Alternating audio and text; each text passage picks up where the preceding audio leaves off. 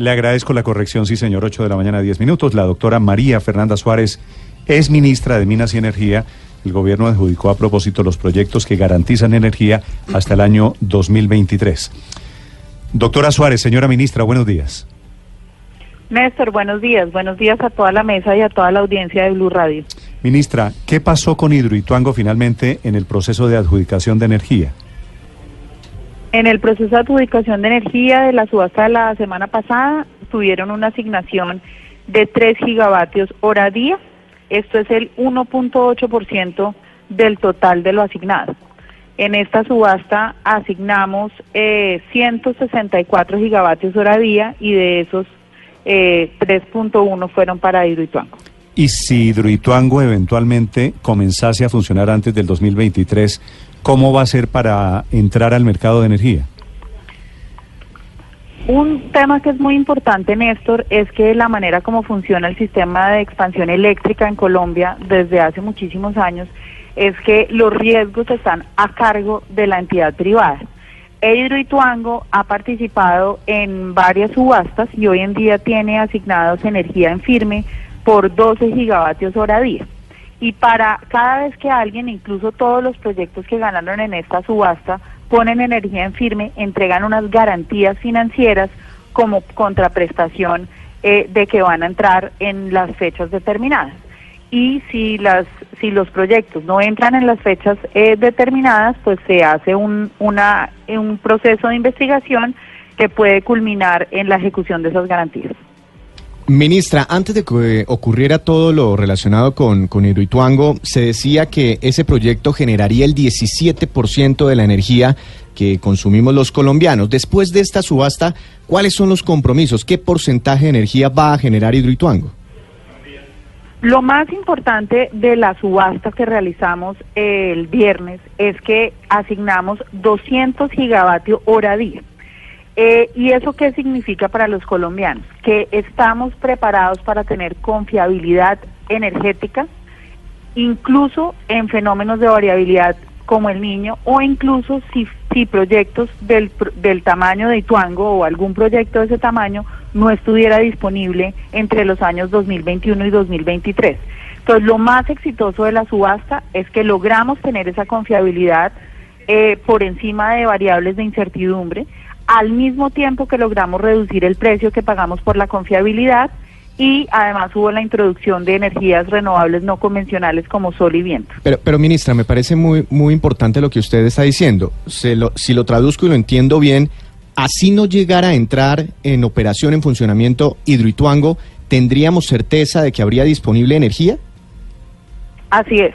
Eso es lo que logramos en la subasta del viernes y por eso es una subasta tan importante Sí. porque se despejan las incertidumbres que había en que si teníamos un niño en el periodo 2021-2023 y no hubiera un proyecto de la magnitud de Ituango entrando, los colombianos no tendríamos energía. Pero, Lo ministra, que logramos el viernes podemos- es precisamente despejar ese escenario. Si podemos bandearnos sin Hidro- Hidroituango, ¿para qué construimos Hidroituango?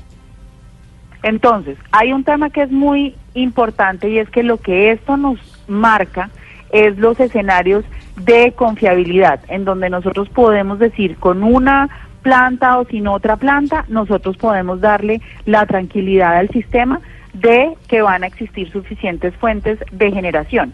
¿Cuál es la diferencia, Néstor? Y es que cuán, es qué tipo de tecnología es la que se utiliza para entregar la energía. La energía hidráulica es muy importante en nuestra matriz energética y nos ha permitido que hoy Colombia sea la sexta matriz más limpia del mundo, porque nosotros producimos gran parte de nuestra energía con agua y eso hace que sea un sistema eficiente en términos de precios y además sea muy limpio. Si no tenemos tanta agua en nuestra matriz de generación, pues nos tenemos que eh, producir con otras tecnologías. Esas otras tecnologías son térmicas de gas, térmicas de carbón, térmicas de diésel, eh, para poder complementar lo que se necesita. Ministra. Entonces, la confiabilidad hace que en los momentos de picos más apretados de la demanda, todas estas plantas puedan entrar a despachar. Eh, proyectos hídricos son muy importantes para mantener eh, de manera constante la generación Sí. y que sea una generación limpia. Ministra, ¿la ganadora de la subasta fue la energía térmica?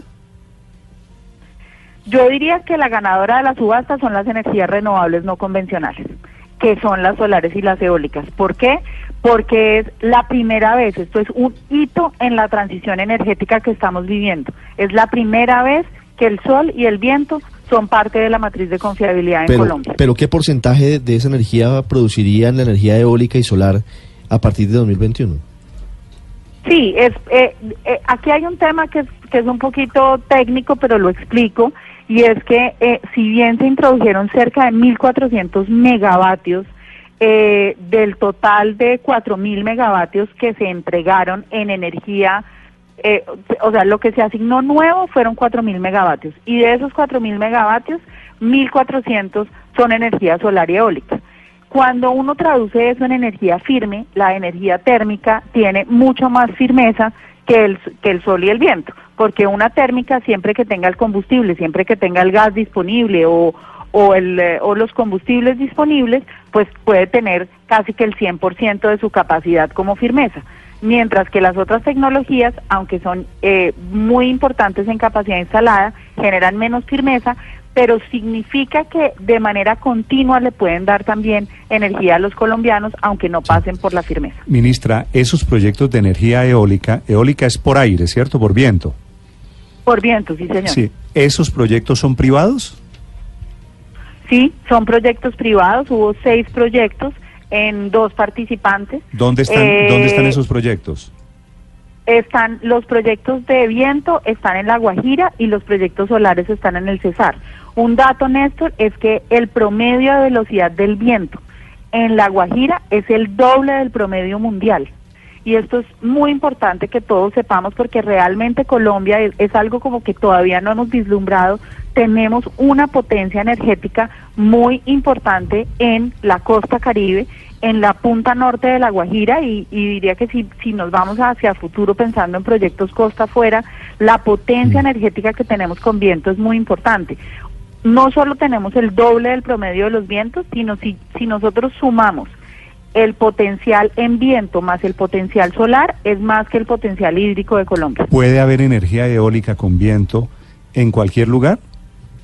¿O se necesita una corriente haber, mínima, pero, una fuerza pero el mínima nivel de eficiencia, el, el nivel de eficiencia es muy distinto.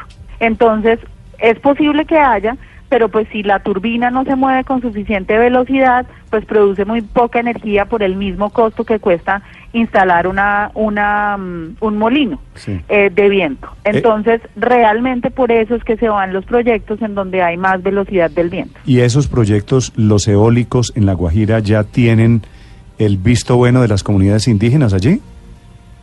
Eso es algo que vamos a tener que trabajar durante todo este durante todo este periodo de gobierno, porque estos son proyectos que deben entrar antes del 2022. Eh, se va a construir una línea de transmisión, porque típicamente la Guajira y la y la costa Caribe eran importadores de energía, eh, importaban energía del interior eh, y de las cuencas hídricas, por ejemplo la del Cauca Magdalena. Eh, y ahora La Guajira tiene la posibilidad de volverse exportador de energía al resto del país. Entonces, para eso tenemos que construir una línea de transmisión que ya está adjudicada eh, y además se tienen que hacer esos, esos proyectos. ¿Qué vamos a hacer? Hacer todos los procesos de consulta con las comunidades y una cosa que es muy importante que tenemos en el plan de desarrollo es que La Guajira hoy solamente tiene un 70% de cobertura.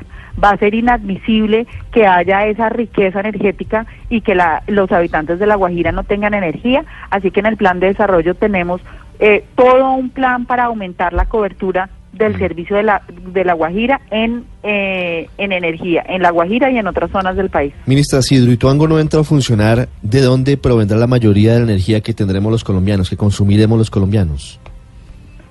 Seguiremos eh, teniendo mucha eh, energía proveniente del agua, la cuenca Cauca Magdalena, en donde tenemos muchas eh, centrales hidroeléctricas, en donde está San Carlos, en donde está Guatapé, en donde está como toda esa cuenca de generación, es una cuenca muy importante y debería ser cerca del 50% eh, de la generación. Hoy en día es, eh, hoy en día el hídrico es el 70% del parque generador. Ministra, el fin de semana el eh, presidente Iván Duque habló sobre los efectos eh, en los precios, en las tarifas de energía a raíz de esa, suba- de esa subasta. Inclusive dijo que podrían bajar las tarifas, o sea, la, el recibo de la luz que pagamos los colombianos. ¿Eso es cierto y por qué? Efectivamente, otro de los éxitos de la subasta es que logramos bajar el costo del cargo por confiabilidad. Ese costo está bajando de 17.1 dólares a 15.1 dólares con esta subasta, que es una reducción del 11.5%. ¿Por eso cómo se va a traducir al usuario? Cuando todos pagamos nuestro servicio de la luz, viene un componente que se llama cargo por confiabilidad. Ese componente hoy cuesta como 57 pesos por kilovatio hora. Y ese costo, ese componente se va a reducir eh, una vez entren estos proyectos a funcionar.